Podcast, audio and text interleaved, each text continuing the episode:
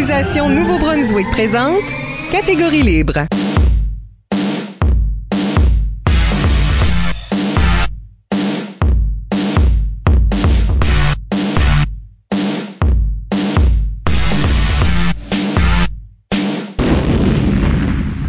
Bienvenue à l'émission Fan d'improvisation au microphone Michel Albert et à mes côtés, ma co-animatrice Isabelle Gauguin. Bonjour. Que vous écoutiez en radiodiffusion sur les ondes de notre partenaire principal, CKUM le 93,5 FM à Moncton ou à une autre station du réseau des radios communautaires du Nouveau-Brunswick, ou bien encore en balado-diffusion, ça c'est des podcasts en bon français sur un objet électronique près de chez vous. Bienvenue à Catégorie Libre, une production d'improvisation Nouveau-Brunswick qui vise à enregistrer des entretiens avec les improvisateurs et improvisatrices de la province, question de faire un survol de leur carrière et une exploration de leur démarche artistique, mais aussi de débattre les grandes questions qui entourent le métier d'art que l'on appelle l'improvisation. Notre invitée cette semaine, Isabelle Godin, à ne pas confondre avec Isabelle Gauguin. Ça va être mêlant, là. Isabelle a commencé sa carrière à la polyvalente Louis Mailloux de Caraquette comme joueuse de cette équipe. Puis joue une saison à la Ligue d'improvisation Chaleur, à laquelle elle donnera beaucoup de son temps à titre de bénévole au cours des années. Elle fait son parcours universitaire à l'Université de Moncton, campus Moncton, mais ne jouera pas à la Licume. Plutôt, elle devient juge de ligne, puis en charge des horaires de l'équipe de soutien, puis coordinatrice pour deux ans. Pendant ce temps, elle s'intéresse au réseau des écoles secondaires et y devient arbitre en chef, rôle qu'elle occupe encore à la majorité des tournois. Elle arbitre aussi à la Ligue d'improvisation des écoles secondaires du Sud-Est, la LIS, aux Zèbres d'Or et arbitrait la finale d'improvisation des Jeux de l'Acadie 2015 devant une foule record. Son style d'arbitrage l'a fait être surnommé Shotgun. Isabelle Godin, bienvenue à l'émission. Bonjour. Merci d'être là, Isabelle. On parlera avec toi de ta carrière et ta démarche artistique d'abord et dans la deuxième moitié de l'émission, des bases de l'arbitrage d'impro. On est trois arbitres ici. On devrait avoir quelque chose à dire là-dessus. C'est un rôle qui ne t'est pas inconnu. En effet. Avant d'aller beaucoup plus loin, n'oubliez pas d'utiliser le hashtag ou mot-clic catégorie libre pour réagir à l'émission pendant que vous l'écoutez. Plusieurs d'entre vous ont déjà participé en nous suggérant des questions. On les utilisera pendant l'émission. Isabelle, comment t'as commencé de faire l'improvisation? Euh, j'ai découvert l'impro grâce à une de mes amies euh, au secondaire, Lise Thériault. Elle était joueuse euh, pour l'équipe d'improvisation à l'école secondaire Népiziguit. Elle faisait partie de la ligue d'improvisation Chaleur et lorsque je l'ai visitée un quelconque lundi soir, elle m'a invité à venir voir le match. C'est la première fois que j'assistais à ce que c'était qu'un match d'improvisation. J'ai rencontré beaucoup de gens vraiment intéressants, vraiment différents durant cette soirée-là et euh, j'ai pogné la piqûre automatiquement. J'ai essayé de faire partie de l'équipe d'improvisation de mon école à plusieurs reprises par la suite pour des raisons que je nommerai pas, c'était technique de toute façon. Euh, je n'ai pu être joueuse qu'à ma douzième année, donc euh, à l'année durant laquelle j'étais finissant. Fait que, en tant que joueuse, comment est-ce que euh, juste pogner une année comme ça, c'était-tu assez? Personnellement, je dirais que non. Euh, J'avais euh, et j'ai encore à ce jour certains problèmes au niveau de ma, ma confiance au niveau du jeu. Donc, euh, de n'avoir qu'une année dans, mes poches lorsque je suis sortie du secondaire, c'était définitivement pas assez pour me donner la confiance dont j'avais besoin pour pouvoir poursuivre ma carrière en tant que joueuse. Mais malgré tout, on, avait une bonne équipe à la PLM. On avait des joueurs qui acceptaient, on s'acceptait les uns les autres, on s'aimait beaucoup.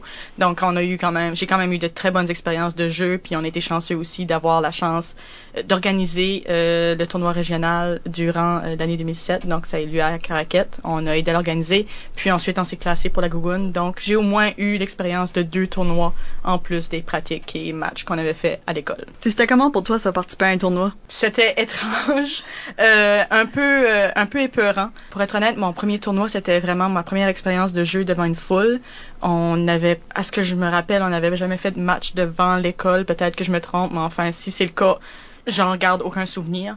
Donc j'ai vraiment eu un, je me rappelle à mon premier match que j'étais vraiment bloqué. J'étais assis sur le banc, j'essayais juste de, de, de, de me convaincre qu'il fallait que j'essaye d'embarquer et il y avait, c'était un blocage total. Euh, heureusement, mon entraîneur Rémi Goupy m'a quand même appuyé, m'a laissé, m'a donné du temps, puis m'a quand même donné chance de m'habituer avant de me lancer dans la gueule du loup. Dans le fond, il a juste fallu que j'embarque dans une impro, que je me casse la gueule pour que je me dise, ben ok, ça peut-être pas très bien été, mais au moins la, la glace s'est brisée.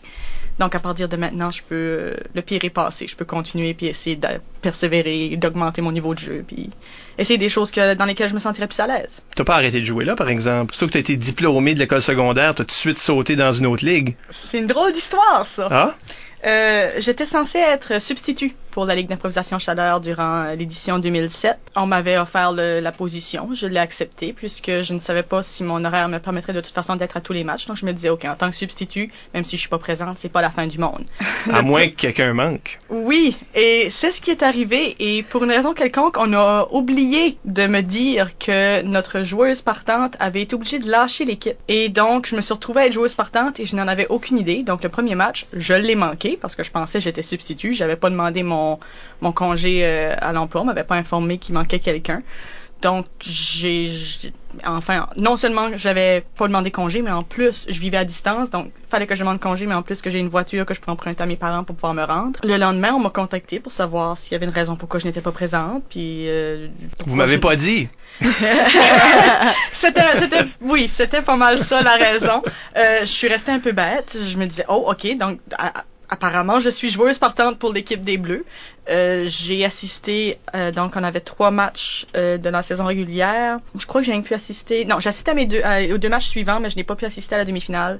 Puis ensuite j'étais à la finale. Donc euh, ça a été une drôle de saison pour moi. J'ai manqué quelques-uns de mes matchs pour des raisons, des circonstances incontrôlables. Mais ça a donné chance à Marc Bernier de s'illustrer dans notre équipe, donc tant mieux pour lui. Ouais, il a bien fait après lui. Euh, assez ouais. bien fait après. Suite à ça, tu viens à l'Université de Moncton. J'arrive à l'université, j'entends parler de la licume. Je me dis, ben, pourquoi pas? On va aller, on va faire les auditions, on va voir ce que ça va donner.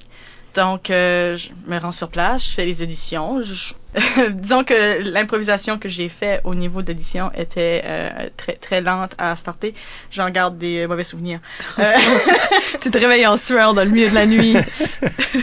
ça, ça a pris tellement de temps avant que je décide, OK, il faut que je fasse quelque chose dans cette improvisation-là. Donc, évidemment, je n'ai pas fait la cote.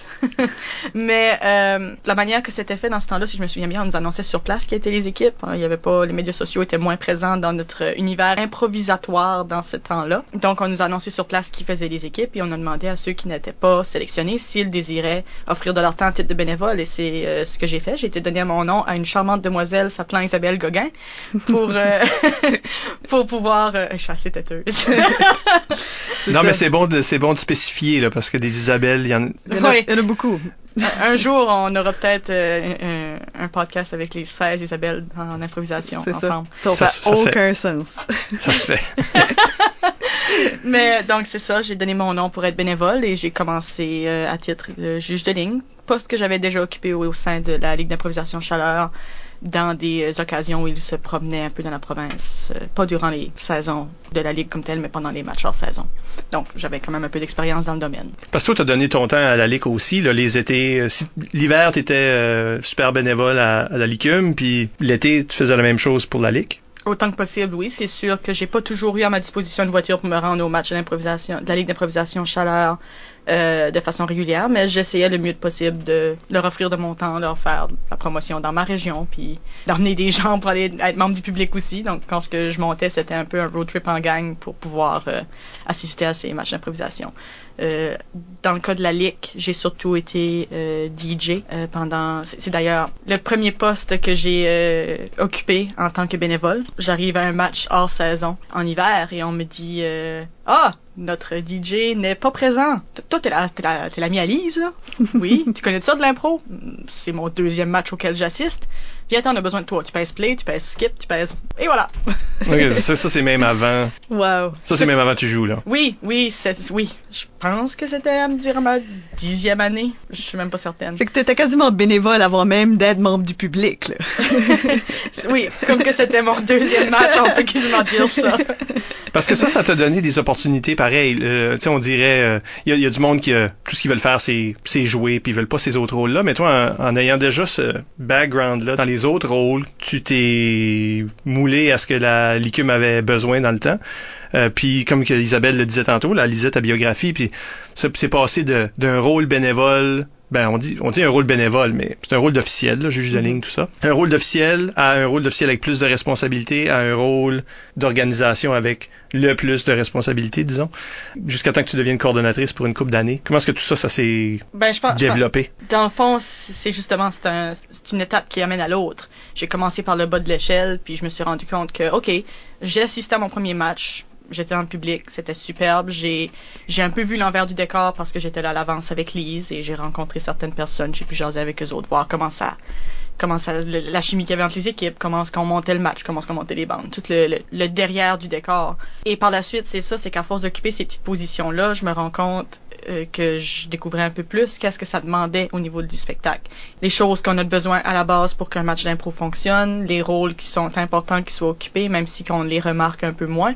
Et je pense que ça m'a offert une vision plus globale du jeu que peut-être quelqu'un qui se met des œillères puis veut jouer puis veut rien d'autre. Je dis pas que si tu n'es qu'un joueur et que t'as jamais occupé un poste d'officiel, tu pourrais pas prendre en charge une ligue ou tu pourrais pas occuper un poste d'officiel comme je sais pas MC, DJ ou statisticien.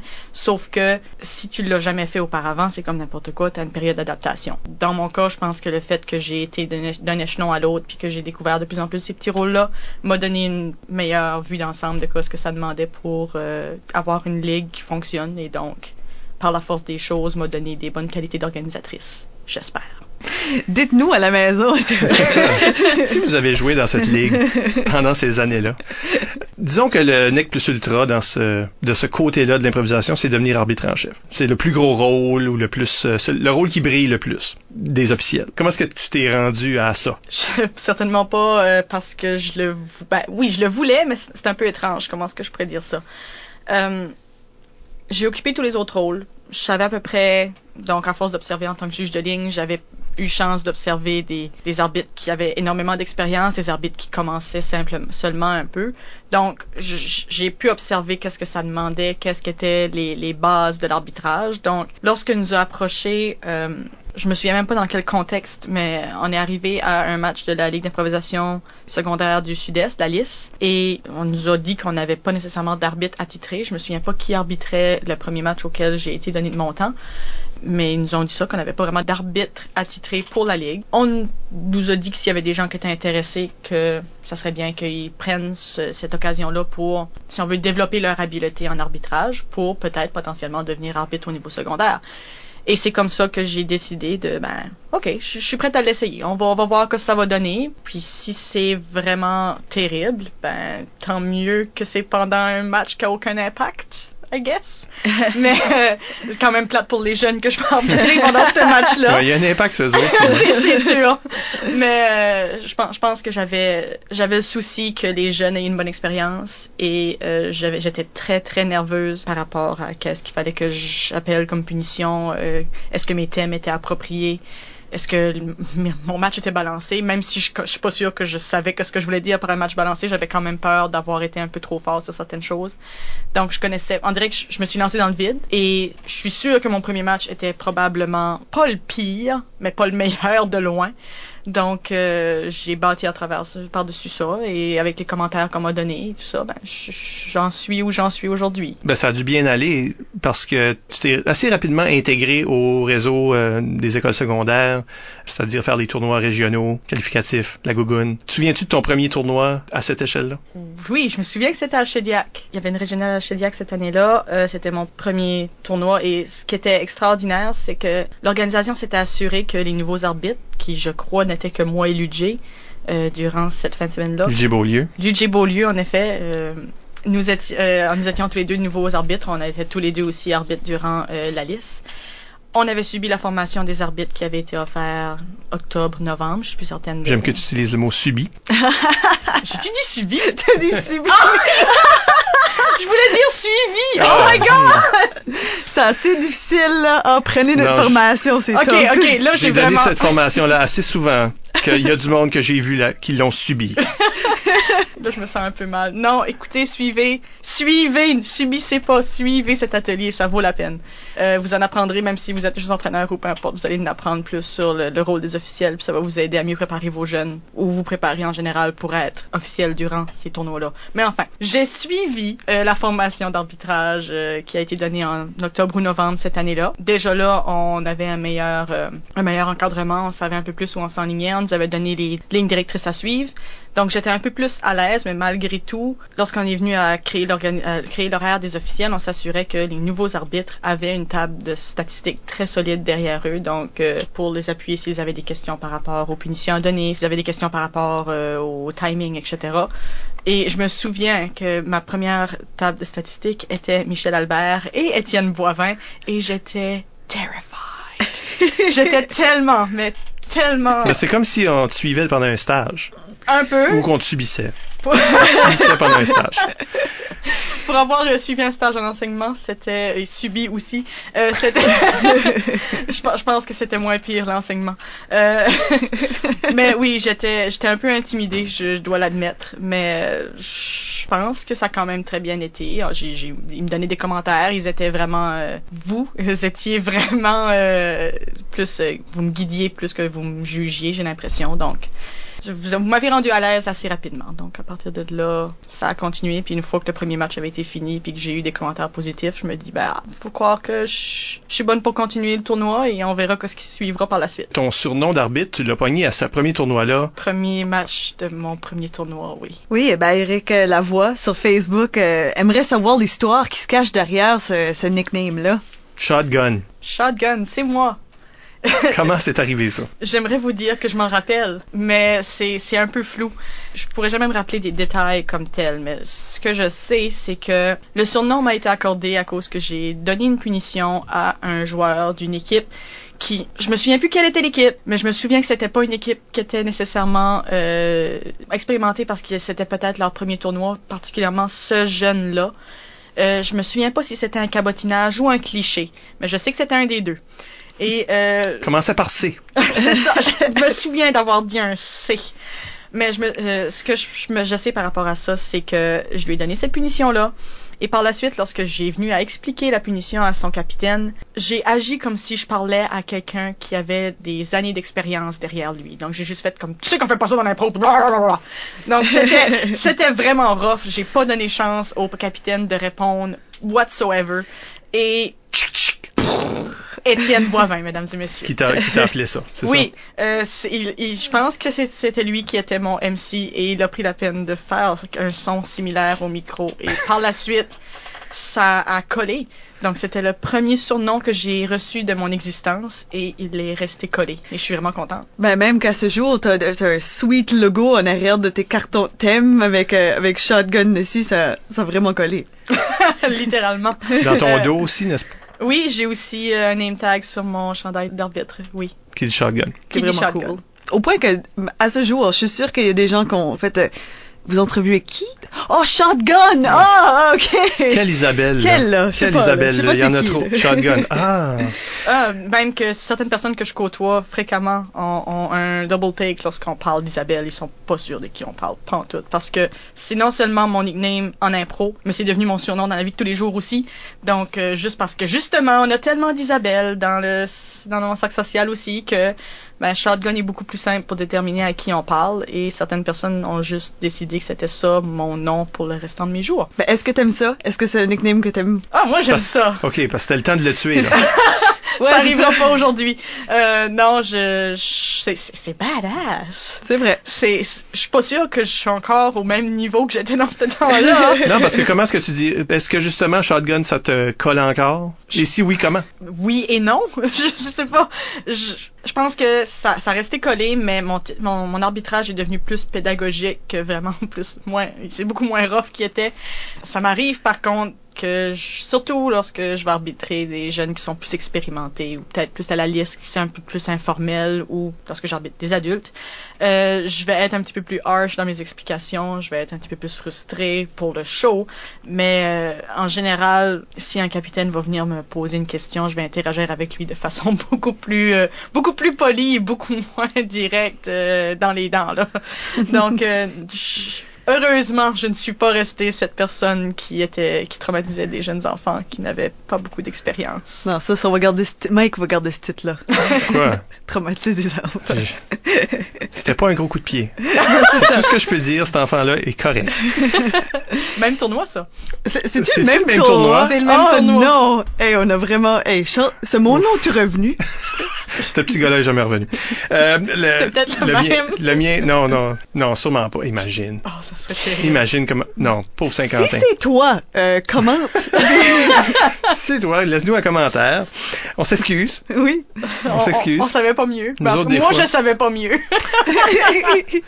Fait comment tu décrirais ton arbitrage, mais dans ton style d'arbitrage, si tu avais à le décrire? Une des choses que je cherche autant que possible à voir dans mes matchs et qui est un peu difficile à trouver, c'est la vérité. Euh, J'aime que les, les impros qu'on me présente euh, dans mes matchs ne sont pas juste un paquet de gags qui se déroulent l'un après l'autre, qu'il n'y a pas vraiment d'histoire qui se passe. Non seulement ça, mais en plus, j'aime que les émotions qui sont véhiculées sont vraies. Donc, si quelqu'un est en train de te tenir un fusil à la tête, que tu vas pas comme bailler puis essayer de le tasser du chemin. J'aimerais, j'aime voir des réactions qui sont vraies puis je sais que c'est un élément d'humour de ne pas réagir comme que tu devrais. Donc c'est quelque chose qu'on voit souvent. En général, lorsque je viens écrire mes thèmes, euh, j'essaye de faire ressortir jusqu'à un certain point la vérité dans les, matchs qui vont avoir lieu. Évidemment, j'ai toujours des thèmes qui sont un peu plus farfelus, mais j'essaye de me diriger vers quelque chose qui va encourager les jeunes à peut-être exploiter des niveaux différents, mais aussi des styles différents. Donc j'aime vraiment l'aspect diversifié de l'improvisation. Mais au niveau de mon style d'arbitrage comme tel, je, ne suis pas encore certaine à ce jour que j'en ai un défini. Euh, je pense que c'est juste une question de je, veux qu'on respecte le jeu et je veux qu'on me respecte et je vais respecter la personne avec qui je vais interagir, peu importe que ce soit le joueur, que ce soit ma table de statistiques, que ce soit le public. Je cherche juste à ce qu'il y ait un bon roulement et je cherche à ce que c'est un peu le côté organisatrice en moi là, je cherche à ce que tout fonctionne le mieux possible puis que les jeunes aient une meilleure expérience possible un peu plus pédagogue qu'une personne qui fait partie du show à part entière. Quoique, je dis pas que c'est à cause que je veux que les jeunes apprennent et tout que je fais pas partie du show, là. C'est pas ça le point, mais enfin. Parce qu'il y a aussi une question de style vestimentaire. Je trouve que t'es, on voit ça de plus en plus. Je sais pas si euh, ça, ça aide qu'il y a beaucoup plus de femmes arbitres maintenant que que jadis, parce que euh, je suis pas sûr que c'est quelque chose que nécessairement un gars aurait pensé à faire. Mais il y, a des- il y a des gars que oui. Je pense que j'ai vu des arbitres dans des suits avec le jersey d'arbitre en dessous d'un veston, souvent en masse. Et je Puis- pense que j'ai vu des arbitres avec des robes de chambre Oui, oui, et des boas. ça c'est... On Oh. a vu ça. Pourquoi tu me rappelles des choses? Mais oui, c'est ça. Il y a du monde qui le il y a des. Oui, t'as raison. Mais toi, tu euh, accessorises quand même assez pas mal. C'est un peu plus subtil. C'est moins un personnage, c'est plus vraiment cool. Ben, merci pour le commentaire. Euh, oui, euh, j'ai découvert dernièrement que je suis une femme. Euh, C'est récent ça. c'est très récent. Fille de bois. oui, péninsule. Hein. Donc, euh, j'ai découvert une passion pour euh, ne pas porter de pantalon et porter des jupes à la place. Donc, j'ai décidé d'essayer d'accessoriser mon personnage d'arbitre à partir de cela. Donc, j'ai des jupes, des robes, des accessoires mode, entre gros guillemets, parce que c'est pas comme si que je suivais vraiment la fashion. Mais j'essaie de me donner une espèce de style différent. Parce que durant les deux derniers tournois, je me suis nommé euh, béret du tournoi. Euh, je peux pas, je peux pas gagner arbitre du tournoi, ben je vais devenir béret du tournoi. C'est pas plus compliqué que ça. Mais t'as aussi Euh, arbitré des matchs sans même le chandail. D'habitude, au moins le chandail fait partie de l'uniforme habituellement, mais toi, là, n'importe quoi qui a des lignes dessus. euh, Ah oui, c'est sûr que si le, le format est informel, je vais me permettre certaines libertés. Donc le zèbre l'an dernier, euh, je me suis, j'ai j'ai approché euh, l'organisatrice Isabelle Gauguin encore une fois, puis je lui ai dit, ok, il fait terriblement chaud, ça me tente pas de porter mon chandail. ouais, un tournoi manche. estival comme ça. C'est ça. Fait que j'ai dit, si je me trouve un t-shirt ou un débardeur ligné dans le sens, vraiment à l'horizontale, je voulais que ça soit clairement comme un chandail d'arbitre, est-ce que je peux utiliser ça à la place? Elle m'a dit, si tu trouves quelque chose, moi je suis OK avec ça. Donc, le vendredi soir, avant d'arriver euh, au tournoi, moi et Robin Gionnet, on a couru dans le, dans le mall Champlain à la recherche d'un débardeur ou d'un t-shirt euh, en ligne horizontale et j'étais en train de baisser les bras, d'abandonner lorsque le débardeur m'a tombé sous la main et euh, ouais, ok, je l'ai emmené. Premier zèbre, je décide, ben ça y est, je, je jette les bases. Euh, ce tournoi-ci est informel, on peut se permettre d'arbitrer en dehors du chandail rayé de base. Euh, L'édition 2015 était encore un peu plus poussée où là, euh, première soirée, reporte ce même débardeur. Deuxième journée, je me dis, bah, une robe à poids. Pourquoi pas? Puis là, euh, j'ai réussi euh, avec, euh, ben, j'ai demandé à Eric, Eric Tavois Tornado de me prêter son chandail d'arbitre qui lui n'a pas de manche. Donc, évidemment, on n'a pas la même carrure, donc j'ai jamais réussi à le, à le, à le zipper. Mais au moins, ça me donnait au moins l'effet des rayures. Et euh, pour la grande finale, euh, j'ai steppé ma game au maximum, euh, me procurant une robe zébrée pour l'événement. Euh, donc, euh, j'ai eu beaucoup de commentaires positifs par rapport à ceci, que ça donnait un effet spécial, que c'était c'était cool, sauf que c'était vraiment pas pratique. Oh, oh, oh. J'ai manqué m'accrocher souvent. Moi, il y a quelqu'un pendant le tournoi qui m'a demandé c'est quoi, c'est quoi la parade de mode? Tu sais, qui n'était pas habitué à cette, euh, à cette approche-là. Mais est-ce que ça fait vraiment partie, comme tu te sens-tu différente quand ce que t'arbitres dans du linge différent justement? Est-ce que ça ajoute un petit quelque chose à ton spectacle? Ça ajoute du sass. Honnêtement, quand que je porte une robe et des talons hauts, watch out. Comme, j'ai- je suis plus la même personne. Je deviens cette... Est-ce que tu redeviens shotgun? Peut-être, peut-être que c'est ça pas, qui est pas rendu le même shotgun. c'est pas le même sorte de fusil. C'est mais- c'est un fusil rose tout d'un coup. Mais non, je sais pas, c'est que ça me... C'est un phénomène qui fait que lorsque je porte des talons hauts, ça change ma posture. Lorsque je porte une jupe, je me sens euh, plus à l'aise, plus confortable. Et je pense que tout ça ensemble crée un effet où ce que je- ça me donne un boost de confiance tout d'un coup. Et donc, tant mieux parce que ça, ça, ça me permet d'être plus à l'aise avec mon rôle d'arbitre par la suite. Et je pense que ça ajoute jusqu'à un certain point au spectacle. Donc, euh, de me voir m'accrocher dans les tapis, puis euh, de pas essayer de me péter la gueule avec mes, mes talons hauts. Ça crée de la concentration là. Mais ça, ça, ça, ça le, le spectacle devient euh, basé sur d'autres choses complètement. Finalement, j'aurais peut-être arrêté ça, ça enlève le focus de sur l'impro. Bon, bon, je trébuche un petit peu. Moi, je trébuche sur de l'air. Fait que vraiment, vous savez où, mais...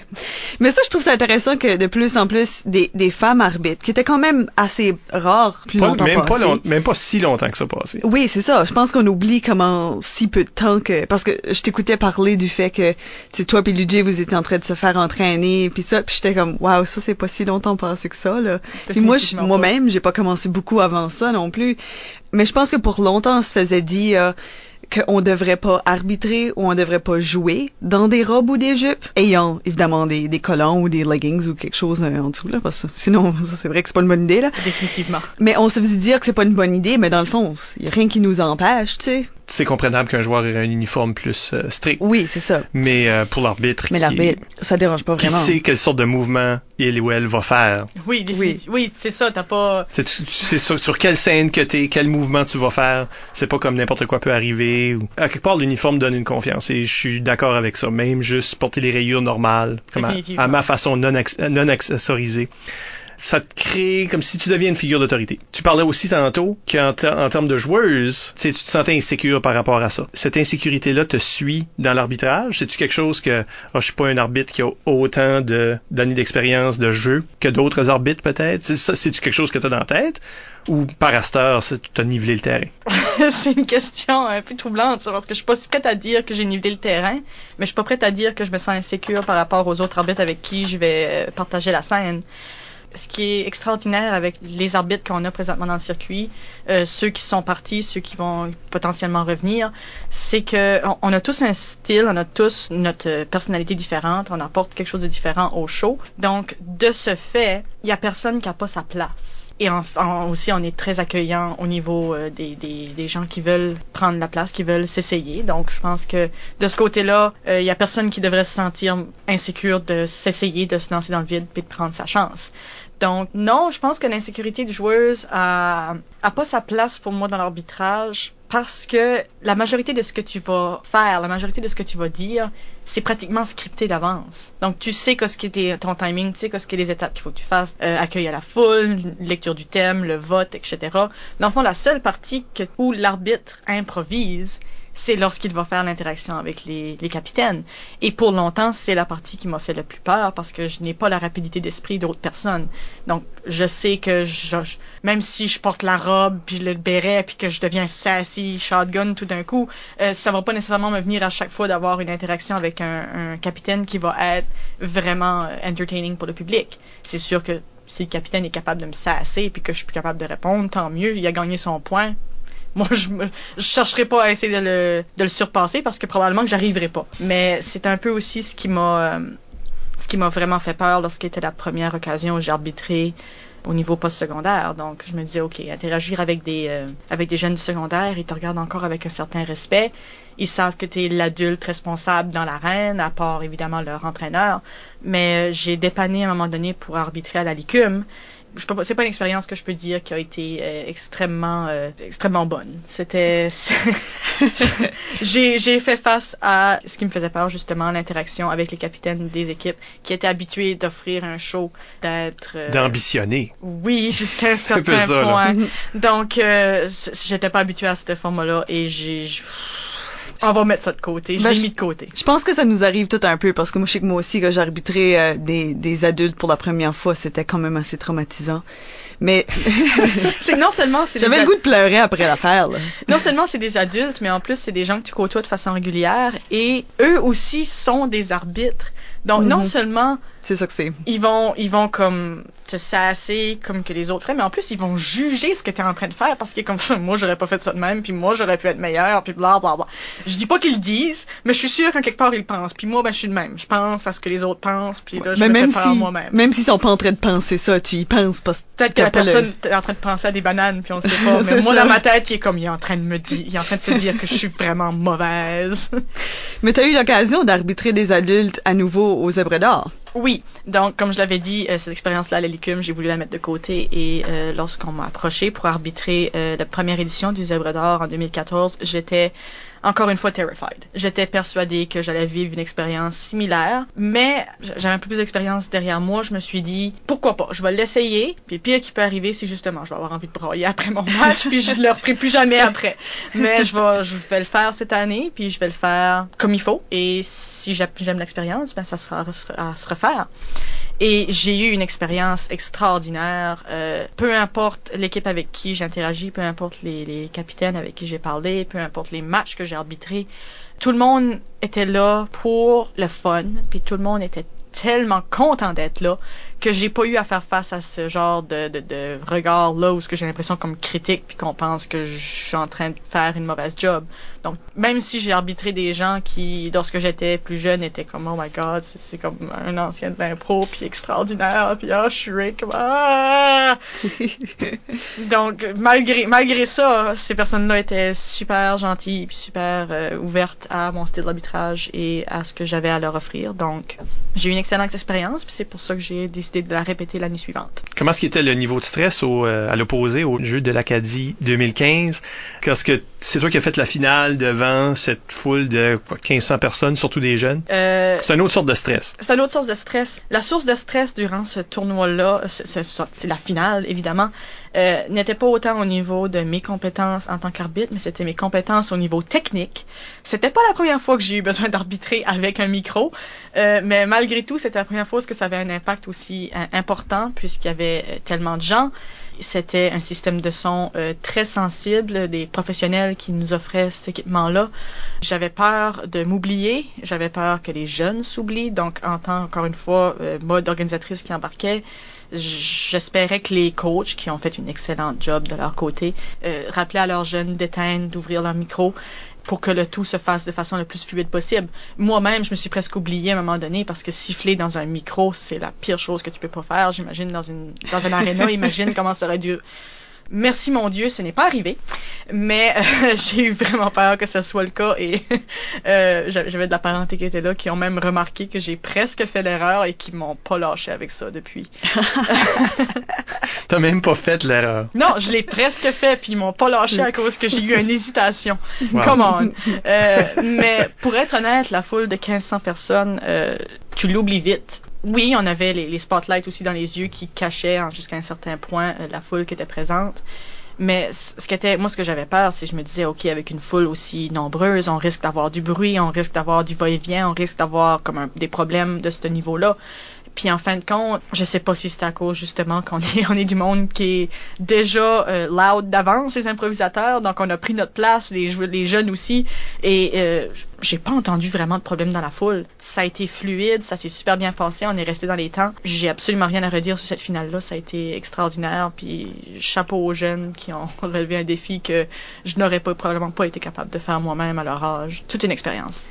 Euh, Moi, j'ai souvent euh, entendu euh, des commentaires depuis l'événement que euh, normalement, pendant les spectacles d'un peu fin de jeux de l'Acadie comme ça, il y a toujours un, certain pourcentage de jeunes qui font partie de la foule qui sont pas vraiment intéressés à la discipline embarqués sur la scène. Sais, là, ils vont jaser entre eux, ils vont se rendre dans la salle de bain 18 fois pendant un spectacle parce qu'ils sont plus ou moins intéressés.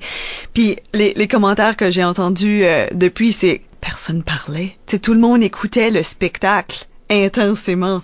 Tu sais, le monde riait, le monde était engagé, puis je pense qu'il a une grande partie de ça que c'est justement les jeunes ont vraiment steppé up puis ont bien joué, puis toi-même, tu vraiment bien géré le spectacle, puis c'était facile à comprendre pour le monde qui comprenait peut-être pas l'impro non plus. Fait que, je pas comment t'as trouvé le jeu à cet événement-là? J'ai été vraiment surprise du niveau de la qualité du spectacle que les jeunes nous ont offert. Donc, je dois avouer que j'étais un peu pessimiste. Je le suis de nature. Je me disais, OK, euh, ces jeunes-là ont pas nécessairement tous une grande expérience de jeu. Surtout que ça commence juste au niveau intermédiaire. ouais. Justement, c'est ça. Donc, oui, évidemment, peut-être qu'il y avait des régions qui avaient un avantage sur d'autres puisqu'ils ont vu de l'improvisation souvent chez eux. Mais euh, je l'ai pas senti plus qu'il faut qu'il y a vraiment des équipes qui étaient comme déconnectées. Les, les équipes qui ont participé avaient tous, ont tous eu des excellents moments. Ils ont tous eu euh, une expérience extraordinaire. Ils nous l'ont dit. Euh, D'ailleurs, euh, j'ai rencontré certains de ces joueurs-là dernièrement. Ils étaient, ils sont venus me parler. C'était ah, c'est- c'est Shotgun. Demande-leur pas mon nom. Ils sauront pas. C'est ça qui est vraiment drôle là-dedans. Mais là, la face de leurs parents sont comme quoi, tu quoi Qu'est-ce qui se passe? euh, Puis là, ça vient me parler, puis ah, c'était le fun au jeu. Puis là, c'est ah, là, je te replace. Sorry, on a tellement, puis ça a passé une fin de semaine, mais ils sont adorables. Puis c'est ça qui était, dans le fond, c'est ce que je vais retenir le plus des premiers jeux de l'Acadie pour le, le volet d'improvisation, c'est les jeunes étaient tellement willing. Ils ont c'était des éponges, ils absorbaient tout ce qu'on leur disait, ils ont appris, ils ont évolué au courant de la fin de semaine. Donc les jeunes qu'on a vus le samedi matin et ceux qu'on a vus le lundi soir, c'est incroyable comment ce que ça ils ont leur niveau de jeu ont augmenté et comment ce qu'ils ont réussi à sortir de leur coquille et à assumer ce qu'ils faisaient. Donc moi j'ai trouvé que c'était de toute beauté et c'est tellement prometteur pour l'avenir de l'improvisation dans les maritimes. C'est une initiative extraordinaire et longue vie à l'improvisation au niveau des jeux de l'Acadie parce que ça a sa place là. Ben, on voit déjà qu'ils en mangent déjà parce qu'on a vu quelques-uns de ces jeunes-là euh, qui ont venu voir euh, des matchs du Zèbre d'Or, quelques, quelques semaines après, sais. Ils pouvaient pas, ils pouvaient pas s'en passer. Il y a de l'impro dans ma région, faut que j'aille en voir. Fait j'aime vraiment voir cet enthousiasme-là. Il y a quelque chose qui est arrivé en marge de l'événement qui a un peu fait la boucle avec le début de ton entrevue. C'est-à-dire, après toutes ces années-là, dans le domaine de l'organisation, d'être officiel, l'arbitrage, etc., tu te retrouves à, à jouer dans un match étoile, organisé là, un peu euh, sur le tas, Vraiment sur le tas, oui. à Charlottetown, puis Ça a été une expérience vraiment extraordinaire. J'en reviens pas encore. Euh, on m'avait toujours dit que même si tu joues pas, le fait d'observer de l'improvisation de façon régulière va t'aider à développer ton jeu. Je le croyais plus ou moins. Euh, J'avais essayé de participer à des matchs étoiles dans le passé avec plus ou moins de succès. J'étais encore, j'avais encore cette insécurité-là qui me suivait. Je voulais, je restais assis sur le banc. Un- J'ai toujours été un bench warmer lorsque j'étais joueuse et ça me suivait. Et je sais pas si c'est l'équipe avec laquelle je jouais, je sais pas si c'est le contexte ou ce que j'avais. Je me suis dit, ben, c'est des jeunes qui ont un peu moins d'expérience dans le domaine, peut-être qu'ils vont penser que je suis vraiment extraordinairement bonne, même si dans le fond je ne suis pas. Je sais pas, je, je sais pas qu'est-ce qui explique la façon dont je me sentais et la confiance que j'ai pris durant ce match-là. Mais je crois que sur 8 impros, je suis entrée dans 6. J'ai essayé des catégories chantées, dramatiques, euh, sans parole, si je me souviens bien. Donc j'ai entré dans les trois catégories. J'ai j'ai juste décidé de dire oui, qui est finalement mon ma façon de faire pour depuis quelques années où je me dis ben pourquoi pas, je vais essayer puis le pire qui arrivera qui peut arriver c'est que ça marche pas. Et j'ai été extrêmement impressionnée par ce que j'ai fait. Euh, j'étais j'avais de l'énergie, j'en j'en demandais, je voulais continuer à jouer. Je- toi, tu- tu t'es comme pas reconnu. non, définitivement pas. Je pouvais pas dire que c'était moi qui étais en train de jouer.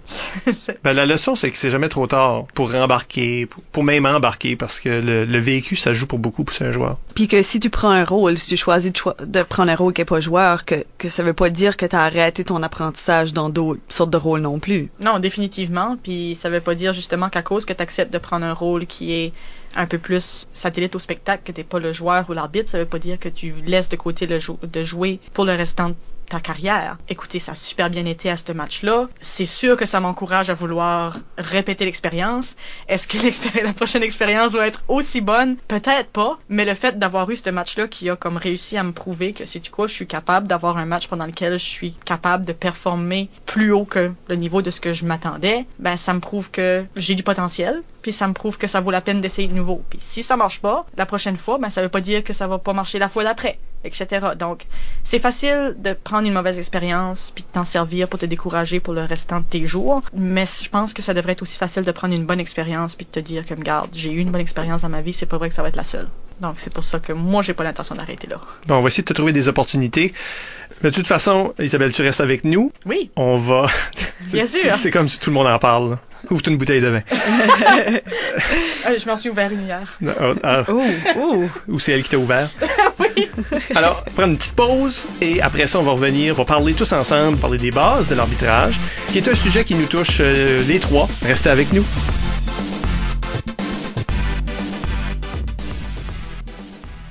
On est de retour. Euh, Michel Albert toujours avec vous, avec Isabelle Gauguin Bonjour. et Isabelle Godin, Hey. Qui est notre invitée spéciale. Les trois, nous sommes euh, arbitres. Nous avons été arbitres depuis euh, assez longtemps. Et donc, la discussion aujourd'hui, c'est les bases de l'arbitrage d'improvisation, démystifier ça pour les gens. Et commençons avec une question du public, Isabelle. Ben, sur Twitter, euh, Jean-Sébastien Arsenault nous demande Y a-t-il des responsabilités requises pour être un arbitre en improvisation? Tes responsabilités. Hmm. C'est intéressant de la façon qu'il pose. Moi, je pense, je pense qu'on peut même structurer notre conversation aujourd'hui autour de cette question-là en disant qu'il y a vraiment trois responsabilités. La première responsabilité, c'est la création du spectacle, la mise en scène, le, le bâ- bâtir le spectacle du début, donc l'écriture de thèmes, euh, la création du spectacle comme tel. En deuxième, il y a gérer le spectacle, l'éthique du spectacle, toute la question de punition, de pédagogie aussi, surtout à certains niveaux. Et la troisième, euh, c'est faire partie du spectacle. Il faut que tu donnes un show pendant ce temps-là, donc le personnage d'arbitre, le décorum. Donc c'est entre ces trois choses-là, je pense que on va on va taper toutes les notes de qu'est-ce qui est les bases de l'arbitrage. Je suis d'accord. On est d'accord? Oui. Dans ce cas-là, parlons de création du spectacle. Parce que le travail d'arbitre, il commence euh, bien plus tôt que... Il commence pas au premier sifflet. Là. Il, il commence à la maison en train d'écrire des thèmes. En train de... Tu parlais de- dans la première demi-heure, à un moment donné, de balancer un match. Qu'est-ce que ça veut dire pour vous autres, ça? Pour moi, équilibrer un match, parce qu'on va utiliser le bon français, euh, c'est euh, c'est de s'assurer qu'on respecte le, la mission de l'improvisation qui veut en quelque part être un spectacle de diversité.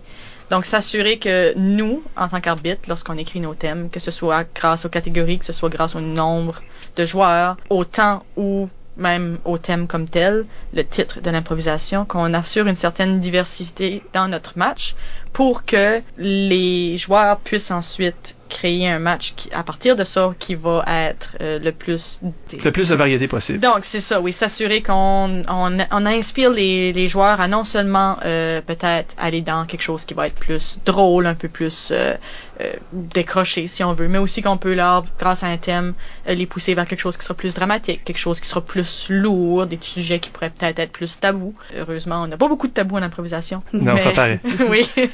Donc, euh, assurer de cette façon-là de donner des défis différents aux équipes. Donc, oui, souvent les gens pensent, OK, ben, le titre de l'improvisation ou le- la catégorie va être le défi qui va être de nos équipes. Mais il faut pas oublier aussi que tu as une comparée, que tu mets toute l'équipe, que tu mets un joueur par équipe, ça va avoir une différence. Que ce soit une comparée ou une mix qui soit deux minutes ou qui soit sept minutes ou qui soit une demi-heure, le défi, encore une fois, est différent. Donc, il y a tellement de façons différentes d'orchestrer euh, ton match sur papier pour que ça offre cette diversité-là. Sky is the limit. Ouais, il faut aussi penser que l'inspiration, quand ce que t'es en caucus, quand t'es un joueur, il y a des joueurs qui, qui ont besoin de différentes choses. Fait que si on donne toujours le personnage, par exemple, ça serait juste comme une liste de personnages, ben les gens qui aiment créer leur propre personnage ou qui ont besoin d'un d'un lieu, tu sais, ou qui ont besoin de... Il faut, faut, faut varier le thème juste pour ça, juste pour que le monde fasse un différent exercice en caucus, ce qui va donner des choses différentes. Sinon, le spectacle peut devenir un peu pareil au même. Oui, absolument. C'est ça, tu veux des, des thèmes qui vont inspirer. Ah, ben, on donne un élément de personnage, mais rien d'autre, ou un élément de lieu, puis rien d'autre. Puis, tu sais, avec ça, on peut, on peut réveiller peut-être des, des sujets qui sont peut-être rendus fatigués. Tu sais, à un moment donné, si on fait toujours des impros de, de rivière, ben, tu sais, peut-être que ça peut être une personne qui est sur la rivière au lieu de juste être la rivière. Tu sais, est-ce que il y a une action sur la rivière? Ça, ça change la, la dynamique de la façon que le caucus va être fait. Parce que tu sais, si on dit comme sauve-toi par la rivière, il y a une différente, une différente émotion, il y a une différente intention dans le thème que juste la rivière, ou même tempête sur une rivière, ou tu sais, Jacques est sur la rivière.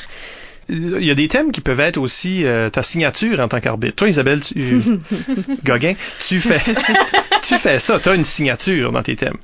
Oui, On, oui. peut- on reconnaît ton match, même si, si on voyait pas, on regardait juste les cartons de thème. Ouais, moi je reconnais mon match chez les autres arbitres. Euh, Ah, les autres arbitres sont, ont commencé à copier ta signature. Non, non, non, non, je taquine. Mais, euh, mais c'est sûr que, c'est sûr qu'en écrivant des thèmes, des fois, tu, tu crées des, euh, des structures que t'aimes répéter parce que c'est le fun aussi. Moi, personnellement, on, on est tout le temps comme, ah, tu fais des énumérations. C'est vrai que je fais des énumérations souvent parce que je trouve qu'on joue pas souvent avec la forme des mots. Au niveau du thème, on a tendance à aller avec comme deux, trois mots, un- une bribe de phrase ou quelque chose. Mais tu sais, aller avec un plein paragraphe, aller avec une énumération avec un mot tout seul, ça peut changer la façon qu'on perçoit des choses. Fait que tu sais si tu fais tu sais là robe de balle, souliers à talons hauts, bombe atomique, ben là tu sais tu peux t'amuser avec la façon que c'est structuré pour créer un effet aussi, tu sais. Oui, mais c'est ça, c'est qu'on essaye d'innover. Comme une des choses que tu peux faire en tant qu'arbitre pour innover, c'est trouver des, nouvel- des nouvelles façons de, de décrire le thème. Mhm. Tu sais, que les thèmes sonnent. C'est ça. Ah, ça, c'est inusité, ça. Tu sais, pour que le les joueurs, peut-être, accèdent à une différente partie de leur cerveau parce que la façon que tu as écrit ça.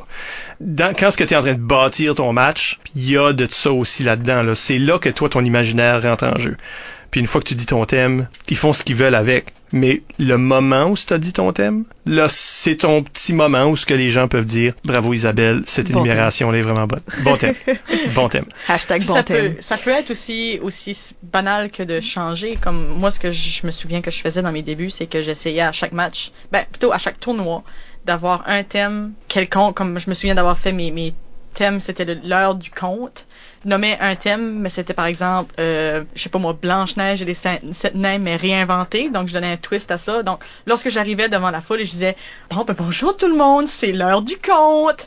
La première fois, le monde te regarde ils sont comme, qu'est-ce de hell? Qu'est-ce qui se passe? Mais euh, la, la deuxième fois, la troisième fois, là, les jeunes sont comme, ah yeah, c'est ce moment-là dans le match. Comme aussi banal que durant des, un, un tournoi récemment où ce que euh, Luigi Beaulieu avait son thème burger juste parce qu'il voulait pouvoir faire jouer la tune Oh My Damn. Juste ça, le monde était comme, wouh, c'est le thème burger! Ben, ça peut devenir un élément de ton personnage d'arbitre, comme on, se rappelle tout de Anne-Marie avec son thème de science. Tu sais, ça fait partie intégrante de sa personnalité, mais en même temps, ça fait un thème de science, puis c'est un thème qui était pas impossible à jouer dans un contexte pas scientifique, là, tu sais, on, on veut quand même être responsable, mais, tu sais, ça devient une part- un élément de spectacle en plus d'être juste un thème. Parce que ça t'amène à un point où ce que euh, dis c'est encore c'est encore faisable le thème scientifique. On parle de défis, mais on parle pas d'arnaque là. C'est pas des Mhm. pièges qu'il faut. J'ai déjà vu ça. Il y a des arbitres qui font ça ou qui ont déjà fait ça, où ce qu'on va. Le thème est injouable, ou se veut difficile à jouer, ou se, se veut une impossibilité pour une raison ou une autre. C'est comme un piège, faire exprès. Une rimée de 15 minutes, c'est pas tout le monde qui peut faire ça. Évidemment, il y a des joueurs qui peuvent. Est-ce que vous faites ça, vous autres? Surtout en ligue, parce qu'en ligue, on a les mêmes joueurs qui reviennent, puis sont, il y a une sorte de rapport avec l'arbitre.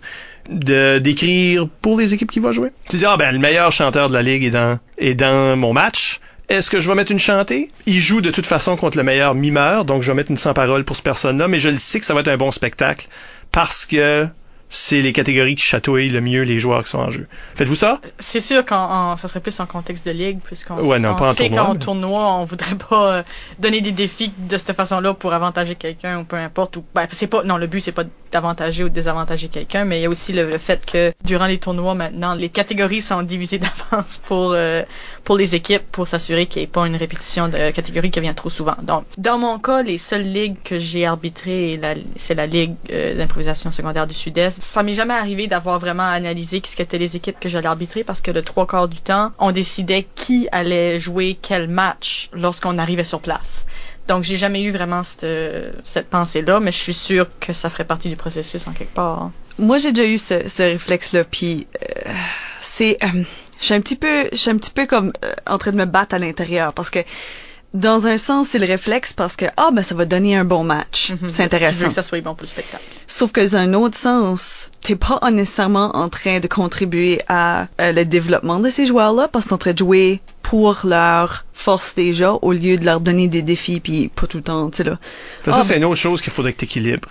Oui, Si c'est pour faire ça, faut t'équilibrer avec du défi euh, plus difficile. Oui, exactement. Il y a- en avoir des toughs puis il va y en avoir des plus faciles. Je dirais que si je fais ça, je fais plus ça avec des à la manière d'eux. Parce que surtout, comme en ligue, on a, tu dans les contextes de tournois secondaires, on lui donne les, les à la manière d'eux d'avance. Ils ont le temps de se pratiquer, ils ont le temps de tu faire un peu de recherche. C'est pas toujours le cas en ligue. Fait que si tu vas donner la, la manière d'eux, tu dis, sais-tu quoi, le style de cette équipe-là est déjà comme propre un petit peu au style que je vais donner. C'est pas comme faut quand même qu'ils font un effort. Tu sais là, c'est pas nécessairement dans leur zone de confort, mais c'est peut-être déjà mieux tourné à leurs compétences. Mais je trouve, je trouve que c'est quand même trompeur parce que on dirait que tu as des bonnes intentions de vouloir donner un meilleur spectacle, mais t'es pas nécessairement en train d'être bénéfique pour les joueurs à long terme. Parce que en Ça, train de les ça donner. puis juste parce que tu donnes une chantée au meilleur chanteur veut pas dire qu'il va rentrer dans l'improvisation.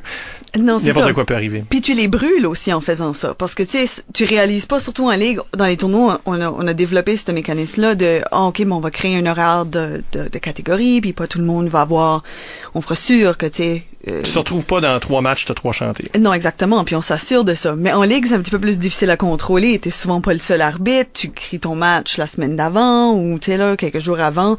Tu te rappelles pas toujours que ce que, que ce qu'ils ont reçu la dernière fois qu'ils ont joué. Fait que si tu te dis ah ben c'est ce joueur-là, il est bon en je vais lui donner une chantée. Puis un mois plus tard, tu rattrapes de nouveau. Puis là, tu fais ah ben ce joueur-là il est bon en ben je vais lui donner une chantée. Puis là, tu fais ça continuellement. Ben ça se peut que cette équipe-là ils ont jamais eu de rimé. Parce qu'en plus de balancer les thèmes, on faut balancer les catégories. Tu vas pas né- nécessairement à moins qu'il y ait énormément beaucoup de catégories dans le match, tu vas pas nécessairement donner une chantée puis une remise dans le même match. C'est un petit peu, ça va chercher souvent les mêmes sortes de joueurs. Oui, des joueurs verbomoteurs. Écrire le match, c'est quelque chose que tu fais avant, mais il y a aussi toute la question de d'informer les équipes de qu'est-ce qui va arriver, tu sais, de leur donner des... Il va y avoir une manière de, je vais vous expliquer l'auteur. Encore une fois, pour pas que ça soit un piège. Sais, là, je vais pas te donner du Tolstoy puis t'as aucune idée qu'est-ce que c'est parce que je sais que ça sera pas bon. C'est pas pour que vous ayez des punitions après, c'est pour que vous réussissiez, là. Mhm. Donc, on va avoir des conversations avec eux autres avant. Les gens voient pas ça. Le, le public vient voir, ben, peut-être qu'il s'aperçoit, là, parce que souvent, dans la périphérie de, de la salle, l'arbitre est en train d'avoir des discussions avec les joueurs. Ça aussi, c'est une, une partie importante de, de la création du spectacle. Préparer les joueurs et qu'est-ce qui s'en vient, puis ça, ça fait pas que, que c'est plus de l'improvisation, là. Non, absolument pas. Définitivement pas.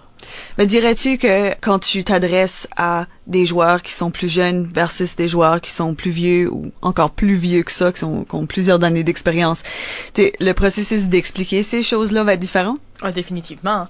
Euh, lorsque, surtout durant les, euh, les tournois de qualification ou durant les Jeux de l'Acadie, on se retrouve souvent avec des équipes où ce que veut, pas, il y a des joueurs que c'est leur premier tournoi. Donc, tu, tu veux pas commencer à expliquer les règlements de chaque catégorie, mais en même temps, tu veux que toutes les jeunes soient sur la même longueur d'onde puis qu'ils comprennent dans quoi ce qu'ils s'embarquent. Donc, souvent, ce que je fais au niveau secondaire et maintenant euh, intermédiaire, c'est que je vais leur donner des conseils de qu'est-ce que souvent je vois qui ne respectent pas la catégorie. Donc, OK, par exemple, une chose que je, que je vais souvent dire, c'est dans la, la rimée. Euh, les gens ont tendance, parce que c'est le même qu'on parle, ça fait partie de notre vocabulaire, on finit souvent les phrases avec des là. Donc, euh, par exemple, euh, où étais-tu hier? Tu ne devrais pas être si fier, là. Ben là, oui. tu viens de casser ta rime. Donc, c'est des conseils de même que je leur donne peut-être plutôt que de dire comme, ben, dans une rimée, il faut que vous rimez.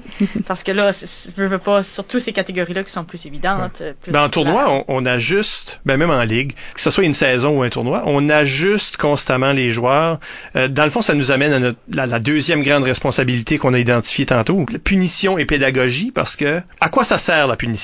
Et ça sert à guider le spectacle dans un sens ou dans, une au- dans un autre, à guider les joueurs dans leur cheminement, en leur disant ça c'était pas à, mon goût, puis mon goût veut, veut dire Le standard qu'on veut. ouais, le standard du spectacle.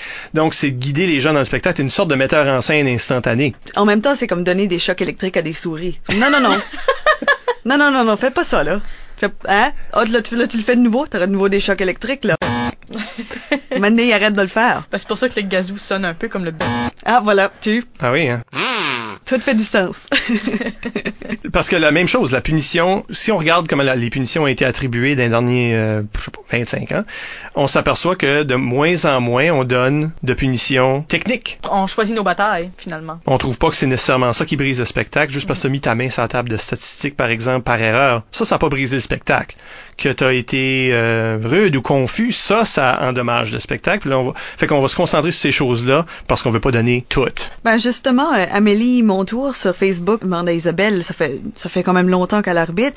Est-ce que tu vois une progression dans les types de punitions que tu donnes à travers les dernières années que, que tu arbitres? Puis est-ce que les béquilles chez les joueurs changent? Ben, c'est sûr que quand j'ai commencé euh, à arbitrer au niveau secondaire, donc j'ai commencé de ce, à ce niveau-là, on portait beaucoup d'importance à ce qui se passe quelque chose, donc au déroulement de l'histoire, autant possible qu'on ait un point A jusqu'à un point B. Évidemment, ça arrive, ça aboutit pas toujours à une fin comme telle, mais au moins qu'il y ait de l'action, qu'il se passe quelque chose dans l'improvisation. À ce moment-là, je me souviens que lorsqu'on commen- lorsque j'ai commencé, la punition qui revenait la plus souvent était le statisme. Puis ce que j'ai remarqué, c'est qu'on a fini par tellement travailler cette punition-là en donnant des avertissements, puis ensuite en punissant les joueurs, puis on, on a peut-être commencé aussi d'une manière à, à démontrer que ce qu'on voulait voir et pas ce qu'on ne voulait pas voir. Donc ça, ça a donné des bonnes pistes à nos joueurs et ça fait qu'aujourd'hui, des statismes dans des tournois, on va en voir très peu, peut-être les premiers matchs, parce que les joueurs, souvent, ça fait longtemps qu'ils n'ont pas joué, ils sont un peu rouillés, mais en général, on les, je vois de moins en moins de statismes. Moi, personnellement, je donne de moins en moins de statismes. Ce que ça a occasionné. Par contre, c'est que justement, à cause qu'on veut sauter dans l'action tout de suite, certains joueurs ont tendance à embarquer et là, une bonne expression, cracher son caucus et imposer un peu certaines des personnages à l'autre joueur de l'autre équipe ou peu importe. Donc peut-être qu'aujourd'hui, ce qu'on voit un peu plus, c'est des rudesses pour essayer. Ok, c'est bien que tu veux que l'action se passe, c'est bien que tu veux que on avance, sauf que faut que tu respectes le fait que l'autre joueur a peut-être quelque chose à apporter aussi.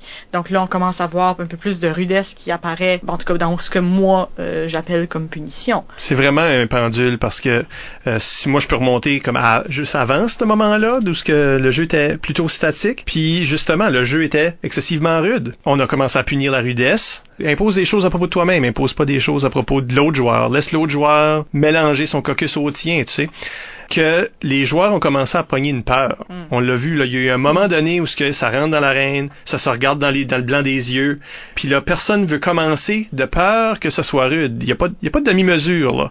Quand ce que tu es un joueur en devenir, tu pas encore développé la capacité de- d'évaluer qu'est-ce qui est rude puis qu'est-ce qui est pas rude, qu'est-ce qui est statique puis pas statique. Fait que c'est un peu comme s'ils prenaient des formules toutes faites. Imposer, c'est une rudesse, je n'impose rien. Puis là, il y a rien qui se passe. Puis c'est un peu comme ça que ça s'est passé. Là. Ben, je pense qu'aussi, euh, au niveau de la rudesse, qui est une punition que je trouve super intéressante, c'est qu'on n'apprend pas nécessairement comment réagir à ce comportement-là de commencer direct dans le feu. Fait que quelque chose qui peut être rude si l'autre personne réagit passivement ne peut pas être rude dans un contexte où est-ce que l'autre personne frappe la boule puis on rentre dans le jeu aussi. Fait je trouve que c'est une punition qui est difficile. Peut-être que ça veut dire qu'il faudrait se concentrer sur le fait que l'autre personne doit réagir aussi, doit embarquer automatiquement, doit se lancer dans le feu aussi, pas juste faire comme OK. Ouais, toi, en tant qu'arbitre, faut que quand tu regardes un, du jeu se passer, quelqu'un rentre, impose quelque chose rapidement. Il n'y a pas de contact visuel avec l'autre personne, il est dans, presque dans sa bulle en train de faire quelque chose. Mais est-ce qu'il est en train d'établir quelque chose? Tu sais, c'est le- le- au lieu de dire allô, bonjour, comment ça va, je suis en train de pelleter, par exemple. C'est une, bonne amorce, ça, là. C'est correct, ça. Fait que juste le fait que j'ai pas dit hey, allô, je te vois comme joueur, veut pas dire que je sais pas que t'existes, là. Je suis pas dans une comparée tout seul, je suis dans le mix avec toi. Juste, je suis en train de faire de quoi. Puis vu que mon personnage est silencieux, en train de faire un, un geste, ben c'est à toi de réagir, c'est à toi d'intégrer ça dans ton jeu. Puis même, je me- même cette personne-là se rend très vulnérable, le pelleteux, là. Le pelleteur est vulnérable parce que l'autre personne peut dire euh, c'est-tu ici que j'enterre mes, euh, mon grand-père? Comme qui peut dire as-tu trouvé le trésor? Toi, tu t'es ouvert à toutes les possibilités parce que tu faisais un geste. T'as rien établi sauf ton geste.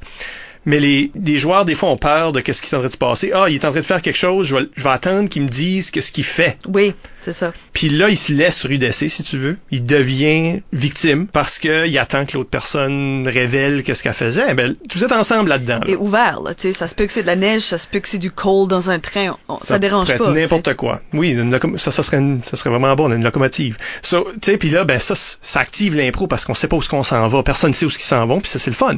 Mais quand ce que quand ce que t'as c'est tes peurs, là, quand ce que t'es pas sûr du jeu, que t'es pas capable d'évaluer qu'est-ce que t'as le droit de dire à quel moment, puis ça c'est souvent vrai chez des jeunes joueurs.